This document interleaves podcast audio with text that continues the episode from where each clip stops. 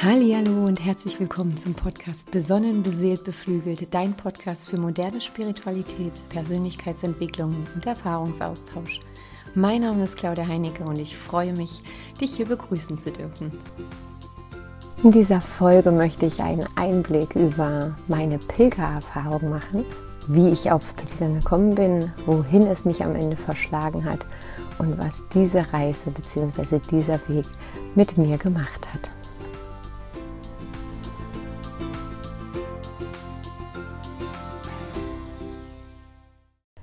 Freue mich so sehr, dass du wieder eingeschaltet hast und noch mehr freue ich mich natürlich, dass ich diesen Podcast hier direkt aus Spanien aufnehmen kann.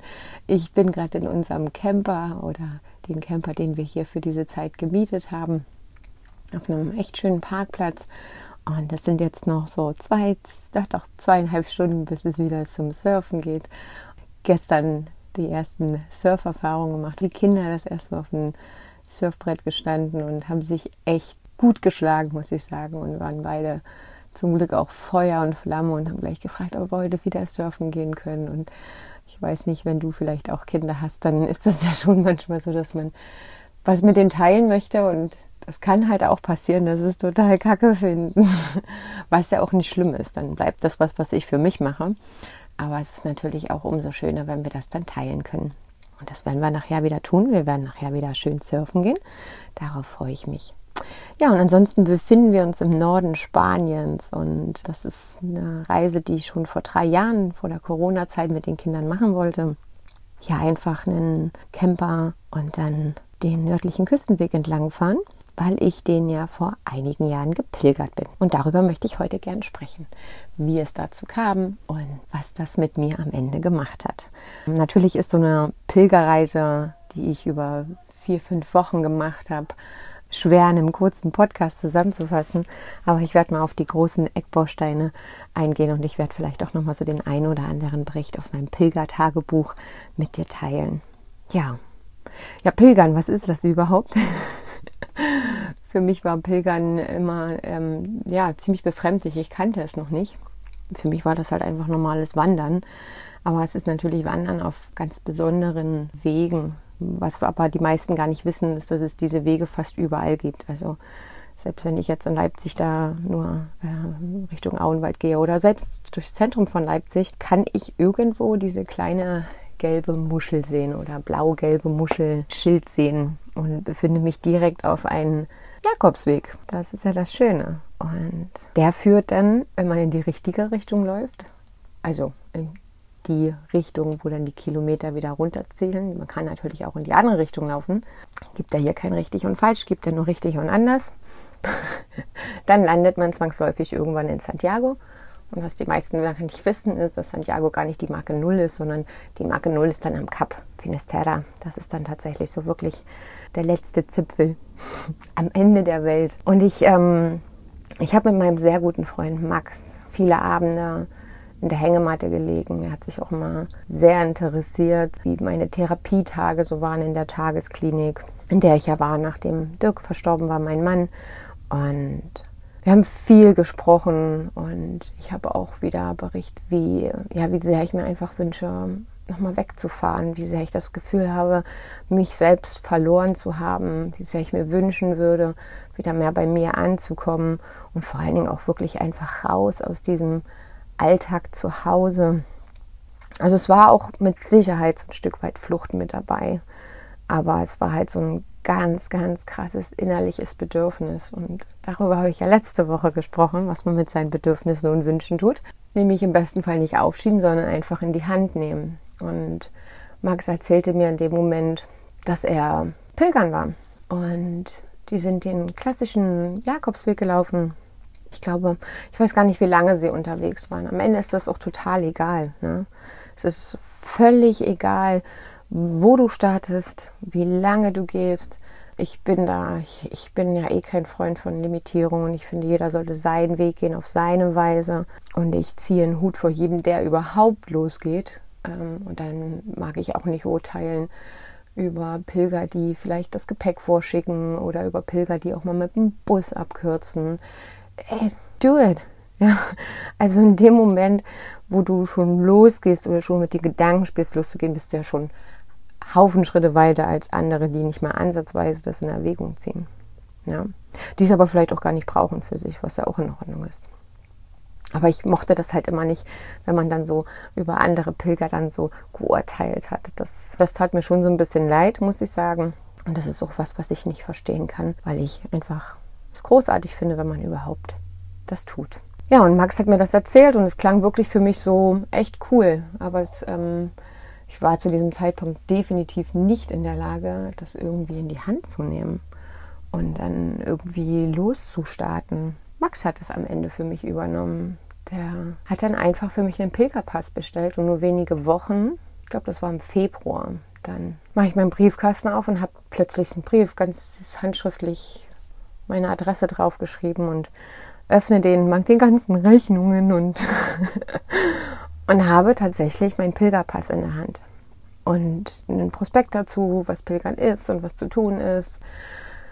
Ja, ich als Generatorin reagiere ja gern auf etwas und ähm, in dem Moment, wo ich diesen Pilgerpass in meiner Hand halte, habe ich bloß ein lautes Yeah aus meinem Sakral gehört und war richtig beflügelt und habe mich einfach gefreut und habe einfach auch gespürt, dass es jetzt einfach das Richtige ist, dass es jetzt genau das ist, was, was ich tun sollte und habe das dann in die Sommerferien gelegt, weil ja dann die Kinder eh meist mit Oma und Opa schön zelten sind, da ihre Zeit verbringen, sodass das auch gar kein Problem war, dass die Kinder irgendwie anders untergebracht werden mussten. Ich wusste, es geht ihnen dort gut und klar würde ich sie vermissen, aber es, es fehlt ihnen an nichts. Ja, und getreu dem Motto einfach machen, was habe ich schon zu verlieren, ging es dann, ging's dann los. Und man muss dazu sagen, ich war nie wandern vorher. nie. ich hatte keine Wanderschuhe, ich hatte keine Wander, ich hatte gar nichts. Ne? Ich bin dann halt auch nicht der Typ, der sich dann immer gleich alles kaufen möchte, sondern der sagt, naja, ich meine, pff, was braucht man denn großartig, um zu laufen? Ja, ein paar Schuhe, was, was dir gut passt und ein Rucksack, wo du da halt deine, deine sieben Sachen trägst. Den Rucksack habe ich mir damals nochmal neu gegönnt, weil ich ja schon damals auch wirklich Probleme hatte.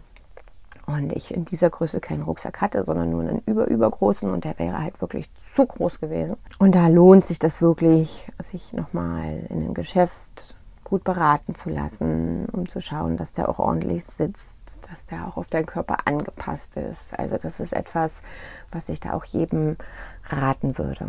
Ich habe mich gegen Wanderstiefel für Barfußschuhe von, von Merell entschieden, also weil ich aber einfach auch ein Mensch bin, der sehr, sehr viel Wärme über Füße und, und Kopf ab und aufnimmt.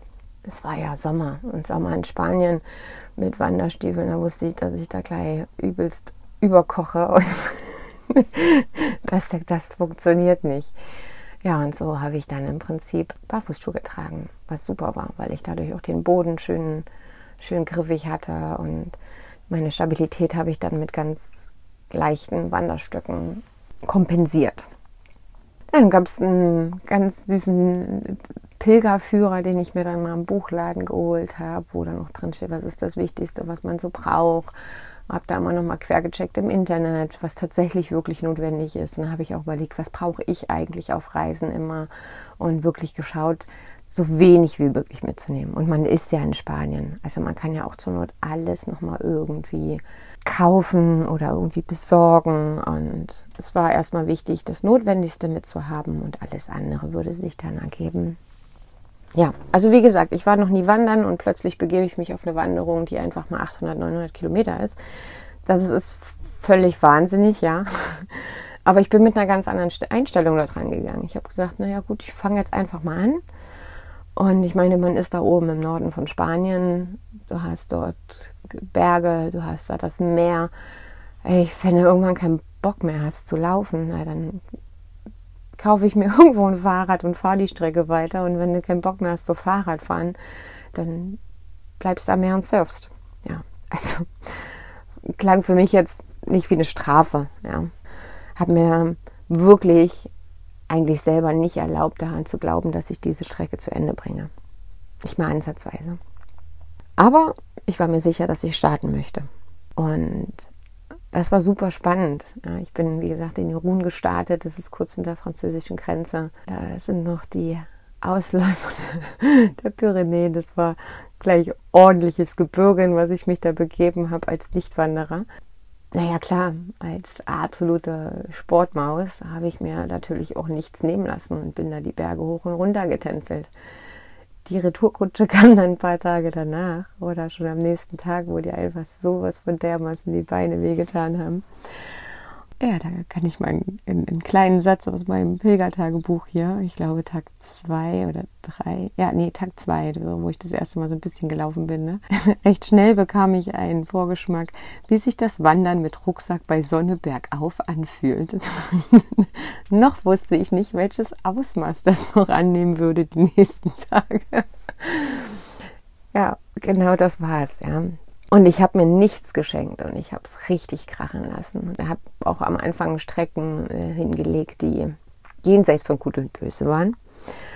Aber ich hatte auch das Gefühl, ich brauche das. Ich wollte meinen ganzen Körper spüren. Ich wollte einfach vielleicht mal einen anderen Schmerz als innen spüren. Ja, also einfach diesen äußerlichen Schmerz, der super, duper äh, den Inneren so ein bisschen übertüncht hat oder mich davon so ein bisschen mal weggebracht hat was ja natürlich nicht Sinn und Zweck der Sache war. Und das habe ich ja dann auf den Folgekilometern auch gelernt, dass das natürlich ja nichts bringt. Der innere Schmerz, der darf gesehen werden, der darf da sein, der darf liebevoll angenommen werden.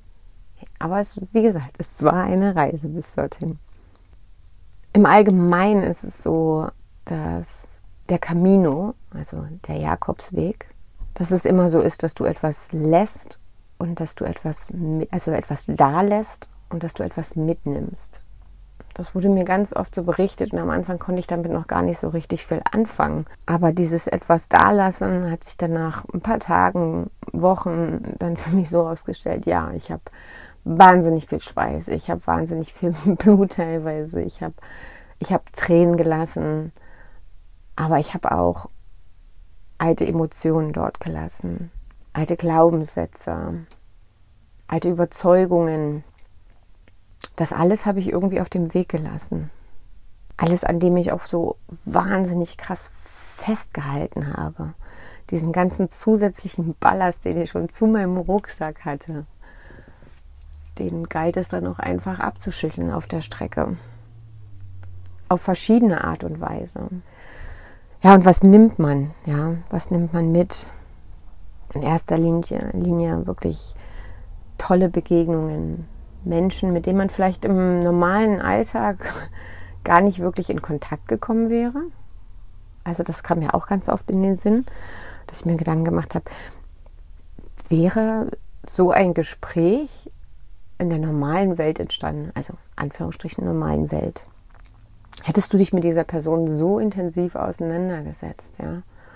Nee, wahrscheinlich nicht. Und ich habe so wunderbare Menschen auf dem Camino kennengelernt, mit denen ich auch bis heute noch in Kontakt bin und die tiefgründigsten Gespräche geführt. Ja, also auch dieses Nebeneinanderlaufen. Ich habe ja gesagt, das in der Tagesklinik, das habe ich ja da auch schon gemacht, habe gesagt, also wenn wir das tun, dann auf meine Weise und dann lass uns einfach spazieren gehen. Habe ich ja offensichtlich schon indirekt irgendwie richtig gefühlt und dann war das vielleicht auch genau mein Weg, auch das Pilgern. Und ich habe einen ganz, ganz lieben Schweden kennengelernt, Richard, aber ich glaube erst nach Woche zwei oder so. Und mit dem habe ich wirklich die tiefgründigsten Gespräche geführt. Ja.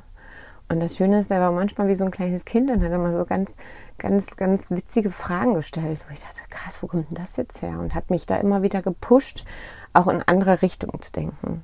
Das gleiche habe ich aber auch irgendwie mit ihm getan. Und wir haben gesagt, das war wieder wie so ein Brainfuck und wir hatten Thought Childs, ja. Also das war wirklich, so hat es sich angefühlt, ja. Also so, so richtig intensive, tiefgründige Gespräche, die dann zu Erkenntnissen geführt haben oder auch einfach nur, wie als hätte sich was aufgelöst in einem, ja. Und dadurch dann irgendwie Platz für was Neuem geschafft. Das war, das war großartig. Diese Begegnungen, die ja un, un, unvergessen sind. Am schönsten fand ich dann auch immer herauszufinden, woher die Leute sind und wo sie vielleicht auch gestartet sind und wohin es dann für sie auch weiterging. Und da habe ich so unterschiedliche Pilger kennengelernt. Ein ganz, ganz süßes Paar aus Deutschland, die vor, die vor zehn Jahren, glaube ich, auch vor elf Jahren, einfach vor ihrer Haustür los, losgelaufen sind. Die sind einfach vor ihrer Haustür losgelaufen, hatten immer nur anderthalb oder zwei Wochen, manchmal auch nur eine Woche und haben sich dann halt immer gemerkt, wo sie nach ihrer Zeit, die sie hatten, stehen geblieben sind. Und dann im nächsten Jahr oder wenn sie später nochmal eine Möglichkeit hatten, dann sind sie genau dorthin gefahren, wo sie aufgehört haben. Und dann sind sie da weitergelaufen. Und dieses Modell sind sie seit zehn Jahren. Und dann waren es nur noch 300, 400 Kilometer bis Santiago, als ich die kennengelernt habe. Und haben gesagt, ja, in zwei Jahren sind wir da. Und das fand ich großartig. Warum nicht? Wer sagt denn, dass man das an einem Stück laufen muss? Ja. Und so gab es ganz unterschiedliche Modelle. Es kam ja auch schon jemand entgegen. Ich gesagt habe, was ist mit dir los? Falsche Richtung. Nee, nee, das soll so. Ne, der, ähm, der einfach hingelaufen ist und dann gesagt hat, das fühlt sich so falsch an, jetzt einfach zurückzufliegen. Das ging mir genauso, dass er einfach gesagt hat, ich laufe den ganzen Weg jetzt nochmal zurück. Kann natürlich nicht jeder, ist klar, aber ist auch eine Option. Ja. Oder man sagt halt, man startet den Weg komplett rückwärts. Ja, man läuft nach Hause, man fliegt nach Santiago und läuft nach Hause. Es ist ja völlig egal, was du machst. Es ist natürlich ein bisschen tricky mit den Zeichen, man muss dann immer umdenken. das hat mich immer so wahnsinnig interessiert. Wie gesagt, ich bin ein Freund von verschiedenen Weisen, jeder auf seine. Ich bewundere das und feiere die Menschen dann einfach, dass sie für sich einen Weg finden, es trotzdem zu tun. Weil auch da immer wieder der Satz von Dirk in meinem Kopf, Warum nicht? Warum nicht? Oder was hält dich ab? Ja? Was ist dein Hindernis? Und was kannst du tun, um dieses Hindernis zu beseitigen? Was ich auch schon auf der Pilgerstrecke so rauskristallisierte, war, ich habe auf der Strecke natürlich fast jeden Tag Yoga gemacht. Früh ein paar Sonnengrüße und dann abends nach dem Wandern habe ich natürlich eine Yoga-Session gemacht. Ja, ansonsten wäre ich wahrscheinlich schon nach Tag drei nicht mehr weiter äh, oder hätte ich nicht mehr weitergehen können. Und relativ schnell, ich glaube so nach einer Woche, anderthalb Wochen, es ist ja so, man trifft ja dann schon immer wieder die gleichen Menschen. Ungefähr. Und vielleicht mal ein, zwei Tage nicht und dann, und dann kommen sie wieder. Und witzigerweise auch immer genau die Menschen, die du brauchst. Genau die Menschen, die du brauchst. Auch genau die Menschen, die dich vielleicht zur Weißglut bringen, die dich in dem Moment so doll triggern sollen, dass du für dich wieder was auf den Weg lassen kannst. Und das entwickelte sich dann relativ schnell, dass dann Leute gefragt haben, ob sie mitmachen können. Yoga. Und ich sagte, klar, logisch. Und dann habe ich das so versucht, so ein bisschen in Englisch anzuleiten. Und muss sagen, ich war da noch keine Yoga-Lehrerin. Ich war ja auch noch ein relativ Yoga-Neuling. Aber ich habe natürlich durchs Turnen ein sehr, sehr gutes Körpergefühl und ich habe eine sehr, sehr, sehr gute Yoga-Lehrerin, spirituelle Lehrerin, die mir da schon ganz, ganz, ganz viel mitgegeben hat. Ähm, und dann habe ich halt einfach immer genau in meinen Körper reingefühlt, geguckt, was möchte ich tun, was tut mir gut, was brauche ich jetzt. Und dann habe ich das natürlich getan. Und das dauerte nicht lange, ich glaube so nach, nach zwei, drei Wochen, da hatte ich dann schon wie einen äh, Pilger-Yoga-Kurs. Zu dem Zeitpunkt habe ich noch nicht mal ansatzweise darüber nachgedacht, Yogalehrer zu werden. Nicht mal ansatzweise. Aber in dem Moment war es schon für viele und in dem Moment habe ich da für mich auch eine Erkenntnis bekommen, dass, dass das auch ein Weg sein kann und dass das vielleicht auch genau mein Weg sein sollte. Ja, ansonsten war diese Pilgerreise auf jeden Fall eine wahnsinnige Berg- und Talfahrt. Also, ich habe die schönsten Momente gehabt. Ich habe aber auch so wahnsinnig schwierige Momente gehabt. Und wahrscheinlich war es auch wieder so eine unterschwellige, richtige Entscheidung, dass ich den nördlichen Küstenweg gewählt habe. Ja, also eines der wirklich auch herausforderndsten Jakobswege, einfach durch die vielen Berge. Ähm, es ist eine relativ lange Strecke. Ich bin dann immer noch ein paar Umwege gelaufen, sodass ich am Ende sogar fast wirklich, ich glaube, ich war über 900 Kilometer dieser ganzen gesamten Strecke unterwegs. Ich habe dann auch irgendwann verstanden, dass diese Zufälle im Leben, die eigentlich gar keine sein sollen, ein Geschenk sind, ein, absoluter, ein absolutes Geschenk. Ja, dass ich manchmal kein Wasser gekriegt habe, dass ich mich manchmal verlaufen habe und dann an den tollsten Orten gelandet bin, dass ich in einem Kloster abends auf einer Mauer gesessen habe, den Sonnenuntergang angeschaut habe. Oh, und jetzt magst du dich draußen fast kaputt lachen. Ich hatte nur eine Leggings mit. Das war das einzigste lange Kleidungsstück, was ich mit hatte. Und an dem Abend war es wirklich kühl. Ich hatte gewaschen in der Alberge, also die Unterkunft für Pilger. Und auf einmal war diese Leggings weg. Und dann saß ich auf dieser Mauer, die Sonne ging unter und ich habe bitterlich geweint. Ich habe wirklich bitterlich geweint. Ich dachte, das Einzige, was mich jetzt wärmt, geht gerade unter. Es hat sich total für mich angefühlt. Und ich, ich hatte das Gefühl, ich habe alles verloren. Ich meine, das war nur eine Leggings, die offensichtlich mal kurz verschwunden war und am Ende am nächsten Tag auch aufgetaucht ist. Hat versehentlich wahrscheinlich jemand mit aus der Wäsche genommen, ist ihm dann aufgefallen, am nächsten Tag hat es zurückgelegt. Ich habe sie wieder gehabt. Das war für mich in dem Moment so ein, so ein krasser Verlust, ja. Was aber einfach wieder auch bloß eine Symbolik war, ja, diesen Schmerz von Dirks Verlust auch einfach mal wirklich zuzulassen das ist halt so wahnsinnig wichtig. Ne? Für mich startete eigentlich jeder Tag fast gleich. Aufstehen, ein bisschen Frühstück, Rucksack zusammenpacken und dann bin ich los. Und die meisten, die man, wie gesagt, auf der Strecke schon mal kennengelernt hat oder kennenlernte, auch am zweiten Tag habe ich ja eine wundervolle Amerikanerin kennengelernt, die Medizin in Irland studiert hat die ich dann auch zwei, drei Jahre später mal in Irland besucht habe. Also auch das natürlich wunderbar, wenn man Menschen kennt, kennenlernen kennt aus verschiedenen Ländern. Dann hat man natürlich auch immer tolle Anlaufstellen und immer wieder einen Grund mehr, irgendwo hinzufahren. Ähm, die wussten dann alle auch schon so, ach Claudi, die früh braucht die, ne? die braucht so ihre Zeit.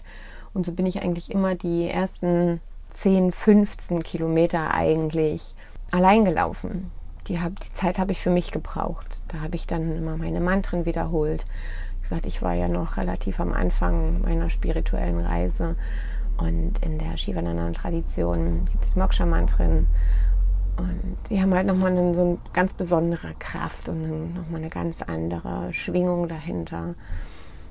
Ich habe zu diesem Zeitpunkt alle Mantren erstmal noch wiederholt. Es ging dann meist so eine Stunde, wo ich das dann immer so für mich gemacht habe, dann ein oder andere Mantra schon rauskristallisiert, wo ich, wo ich mich eher verbunden gefühlt habe.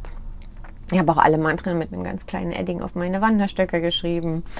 Und ja, so hatte die Hoffnung, dass ich dann vielleicht auf der Reise oder am Ende der Reise dann auch mein Mantra kenne, mein persönliches Kraftmantra.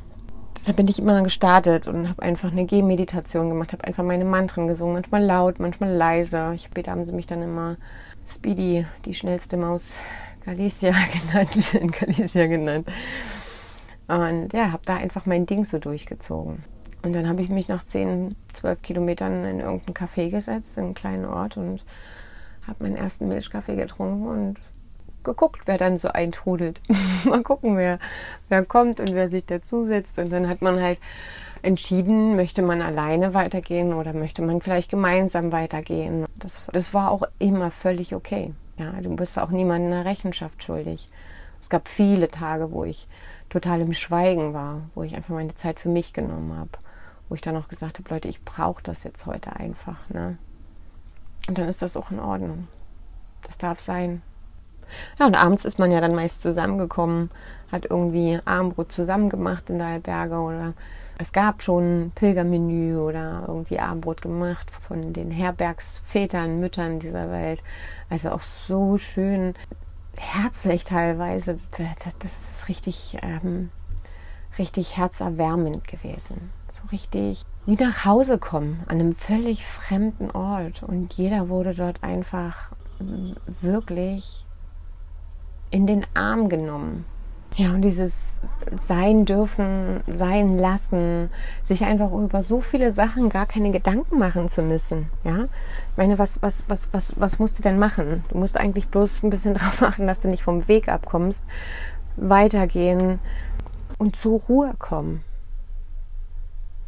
Diese ganzen Gedankenschleifen sein lassen, damit sie dann auch sich auflösen können. Die ganzen Gefühle kommen lassen, sie annehmen und dann wieder gehen lassen, weitergehen, immer weitergehen, immer weitergehen. So dieses auf diesem Weg zu sein mit so vielen anderen in die gleiche Richtung, mit dem gleichen Ziel irgendwo, ob man das jetzt will oder nicht, wie gesagt. Man hat ja das Ziel, erstmal zu laufen. Vielleicht ist es nicht Santiago, vielleicht ist es nicht, aber man, man hat das Ziel zu laufen. Man hat das Ziel, irgendwas auf diesem Weg zu lassen. Und irgendwelche Erfahrungen mitzunehmen.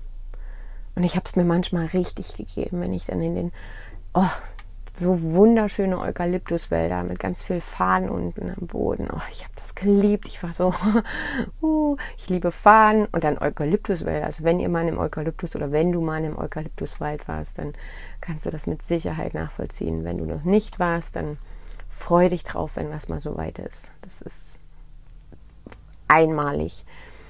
Und dann habe ich mir manchmal richtig laut Musik auf mein Ohr gemacht. Die traurigste, traurigste Musik, die es überhaupt nur gibt. Ja. Und habe laut gesungen und einfach nur geweint. Einfach nur geweint. Ich habe diese Schwere zugelassen, diese Tiefe zugelassen. Und witzigerweise kam dann immer ein Moment, wo ich dann wieder, wieder auf einem Berg gelandet bin. Dann war da vielleicht noch ein abgesägter Baumstumpf. Da habe ich mich da drauf gesetzt, habe meditiert und habe die krassesten Meditationserfahrungen erleben dürfen. Ja. Und mit krassesten meine ich jetzt vielleicht nicht im Vergleich zu allen, sondern nur zu mir. Nur für mich, meine schönsten Meditationen, meine tiefsten Meditationen habe ich dort auf jeden Fall erleben dürfen. Naja, und Steine. Steine. Man nimmt was und man lässt was auf dem Weg. Und das habe ich symbolisch auch immer mit Steinen gemacht. Ich habe ganz oft irgendeinen Stein aufgehoben, habe ihn manchmal Stunden, manchmal Tage. Es gab welche, die habe ich mit nach Hause getragen. Gab es auch einen Stein, das war ein ganz besonderer für mich. Den habe ich auch relativ am Anfang gefunden. Der war so richtig kantig und dann hat er noch so eine Stufe und dann war an einer Stelle noch so abgeplatzt und dieser Stein war so voll die Symbolik Dirk, ja. Das war so das sah halt aus wie so ein Grundstein, so ein ganz verlässlicher. Und er war aber nicht so ein klassischer Stein, so ein rundgelegter, sondern der hatte seine Ecken und Kanten. Aber ich konnte an dieser abgeplatzten Stelle so wunderbar meinen kleinen Finger positionieren. Auf diese Stufe hat mein Daumen super gepasst und der fügte sich so toll in meine Hand, obwohl er groß und klubig und schwer war. Ne? Aber das war so für mich Dirk. Ne? Das war so mein Grundstein. Oh, ja, wie mein, wie mein Podest auch irgendwo. Ne? Also irgendwie, wo ich mich getragen gefühlt habe. Ich kann das gar nicht richtig beschreiben, wie sich das angefühlt hat. Und dann gab es auch irgendwann auf dieser Strecke den Punkt, wann ich, wo ich einfach das Gefühl hatte, ich lege den jetzt hier auf so einen Begrenzungsstein. Ich lege den jetzt hier auf so einen Caminostein und da bleibt der liegen. Da waren noch ganz oft so ganz viele Steine oben aufeinander aufgereiht, ja. Und so wurde das dann auch so ein kleines Ding auch, ne, dass ich manchmal auch einfach einen Stein einen halben Tag getragen habe und da versucht habe, ganz viel Energie reinzugeben. Und dann habe ich ihn vielleicht irgendjemand anderem geschenkt oder sonst irgendwas. Also diese Steine-Thematik hat mich auf jeden Fall noch lange verfolgt und gab es auch einen wundervollen Strandabschnitt, da werde ich bestimmt die Tage jetzt mal mit den Kindern hinfahren. Reiner Steinstrand. Steinstrand ähm, dieses Geräusch von den Wellen, wie sie die Steine immer vor und zurück gerollt haben, das, das war einmalig und dann habe ich da ewig gesessen, gefühlt ewig und genossen und die Kraft von dem Meer und den Stein gespürt und ja, also wie gesagt, ich kann da glaube ich noch endlos Anekdoten erzählen. Für mich war es ein absolut lebensveränderndes Erlebnis. Für mich war es so, dass ich dadurch in der Lage war, auf jeden Fall viel Schmerz, viel Kummer, viel ja, Leid auch dann wirklich dazulassen, gleichzeitig dann auch auffüllen mit Freude, mit Vertrauen, mit Liebe, mit, mit all diesen Dingen, ja. Und ja, ich habe die Kinder wahnsinnig vermisst, aber ich wusste, es geht ihnen gut. Und ich wusste vor allem, dass es mir gut geht dass ich das jetzt hier brauche, dass ich, dass ich gerade einfach diese Auszeit für mich ganz, ganz notwendig dringend brauche. Ja, und in Santiago dann angekommen, war das natürlich für mich schon sehr überwältigend und ich glaube, ich hatte so eine ganz krasse große Erwartungshaltung an diesen Moment, wenn ich dann nach Santiago reinkomme. Aber es war dann irgendwie es war dann einfach gar nicht so dieser, dieses Erlebnis, was man sich vielleicht ersehnt hat. Also da stand niemand mit Pauken und Trompeten oder Trommelwirbel oder Laola-Welle. Nein, man ist da einfach in diesen Platz eingelaufen und stand da plötzlich vor der, vor der Größenkathedrale dort. Und dann war es das. Es hat keiner da geschrien, yay, Claudi, du hast es geschafft. Und da war ich echt so, fast so ein bisschen enttäuscht. War ich schon so ein bisschen wie, was? Hä? Hm? Warum? Bis mir dann aber eigentlich klar wurde, dass, dass, gar nicht, dass es gar nicht um das Ziel geht. Ziel ist nicht Santiago. Ich habe das ja eigentlich vorher schon, ja schon gesagt. Ne? Jeder Pilger, der da auf dem Weg ist und nicht ankommt, ist ja trotzdem Pilger. Das Ziel ist der Weg. Und das am Ende nicht laut zu zelebrieren, sondern wirklich dankbar und demütig zu sein für diesen Weg, für all die Menschen, die sich auf den Weg gemacht haben, für all die Spirit, die auf diesem Weg liegt für all das, was man teilen dürfte, für all das, was man, was man wirklich mitnehmen konnte. Und da war viel, was ich mitnehmen konnte. Und es ist etwas, was ich nie in meinem Leben vergessen werde und was ich auch jedem einfach gerne ans Herz lege.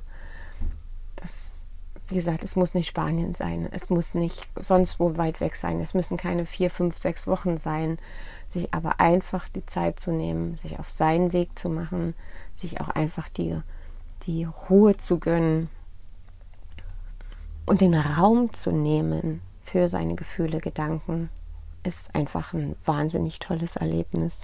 Ja, und am Ende wusste ich auch, dass mein Weg jetzt hier nicht zu Ende ist, dass er gerade begonnen hat und ich jetzt eigentlich erst begonnen hatte, in die richtige Richtung zu laufen. Und es dauerte auch wirklich nicht lange und dann war ich zurück auf den Jakobsweg, aber das können wir dann gerne nochmal ein anderes Mal besprechen. Da habe ich dann noch den englischen und den Camino nach Finisterra noch gemacht, so als letztes Highlight. Und ich glaube auch nicht, dass das meine letzten Jakobswege waren. Und ich bin total happy, jetzt wieder hier zu sein. Wir waren in Bilbao, in einem schönen Hostel. Da war dann direkt die Camino-Muschel und es fühlte sich direkt an wie zu Hause. Und ja, wie gesagt, ich freue mich jetzt wieder hier zu sein. Ich werde das jetzt mit den Kindern genießen. Wir werden bestimmt mal die eine oder andere kleine Etappe, ein bisschen wandern, spazieren gehen, mal in einen Eukalyptuswald reinriechen, zum Steinstrand fahren und ja, vielleicht schaffen wir es bis Finisterra ans Kap oder vielleicht auch nicht. Das werden wir sehen. Heute geht es erstmal wieder surfen. Ja, dann schicke ich dich auch hoffentlich besonnen, beseelt und beflügelt in deine restliche Woche.